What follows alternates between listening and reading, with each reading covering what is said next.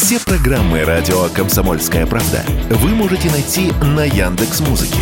Ищите раздел вашей любимой передачи и подписывайтесь, чтобы не пропустить новый выпуск. Радио КП на Яндекс Музыке. Это удобно, просто и всегда интересно. Экономика на радио КП. Здравствуйте, дорогие слушатели радио «Комсомольская правда». В эфире наш ежедневный обзор самых важных и обнадеживающих экономических новостей. По итогам прошлого года Россия заняла четвертое место в мире по запасам золота и валюты. В 2021 году мы уступили четвертое место Индии, но прошлым летом вернули позиции. По подсчетам РИА, вот сколько составляют золотовалютные резервы самых запасливых стран. Китай 3 триллиона 310 миллиардов долларов. Япония 1 триллион 270 миллиардов долларов. Швейцария 924 миллиарда. Россия 582 миллиарда и Индия 563 миллиарда долларов. Замечу, что в списке нет Соединенных Штатов Америки, поскольку они свои данные не раскрывают. Если посмотреть сводки нашего Центробанка, то в прошлом году мы чуть просели. Наши золотовалютные резервы сократились с 630 миллиардов до 582, но постепенно мы восстанавливаемся и к концу нынешнего января наши запасы составили уже 598 миллиардов долларов. Итак, что такое золотовалютные резервы? По сути, это страховочный фонд, который можно использовать в каких-нибудь э, случае каких-нибудь катаклизмов. Наращивание золотовалютных резервов говорит о том, что в экономике все не так уж и плохо. Тут, конечно, первым делом возникает вопрос про наши застрявшие на Западе запасы на 300 миллиардов долларов. Они в этой статистике учитываются, потому что эти деньги вообще-то принадлежат российскому Центробанку. Другое дело, что ими пока невозможно распоряжаться. Примечательно, что так называемые недружественные страны заморозили именно валютные резервы, а слитки золота находятся в России, до них никто не дотянется и не заморозит. И вообще, золото это очень удобный инструмент для расчетов в условиях санкций. Как объяснили нам эксперты, сейчас идут переговоры с Ираном, Индией и другими странами о проработке системы передачи друг другу золота в цифровой форме. Проще говоря, дело идет к созданию цифровой валюты, которая будет обеспечена золотом. И еще э, предлагаю сегодня поговорить о чем-нибудь приятном. Например, о вине.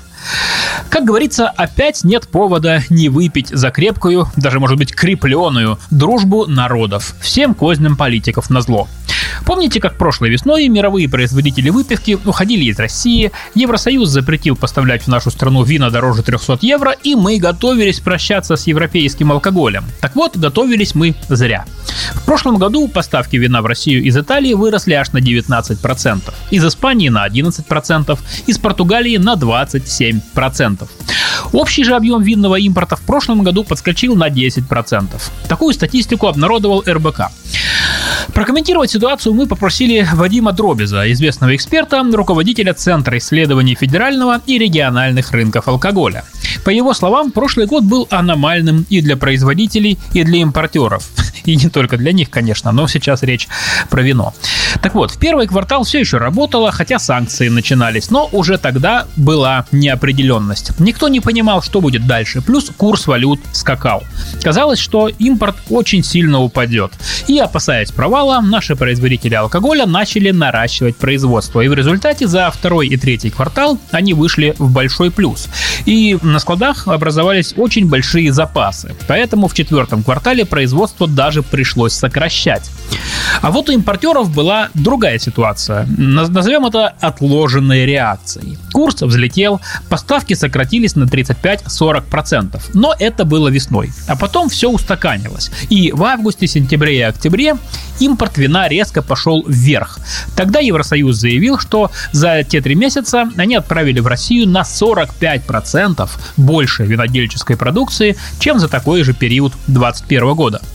В итоге наш рынок перенасытился импортом. Его к нам привезли с избытком месяцев на 7-8 вперед.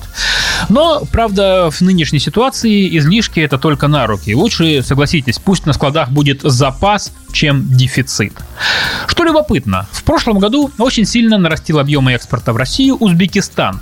Поставки вина выросли почти в 6 раз. По словам нашего эксперта, узбекские вина вполне хорошие, особенно крепленные. Но не нужно думать, что это какое-то экономическое чудо. В общем объеме импорта доля Узбекистана меньше половины процента. А то, что европейцы наращивают объемы, так тут ничего удивительного нет. Российский рынок для них перспективный, терять его не хочет никто, тем более, что поставки идут своим ходом, поскольку санкции не коснулись недорогих вин. Что касается цен, Сейчас средняя бутылка вина э, по расчетам Росстата э, стоит 4 сотни рублей. Это на 12% больше, чем год назад. Ну а что касается прогнозов, то тут все сложно. Однако параллельный импорт работает, поэтому без привычных нам напитков мы не останемся. Экономика на радио КП.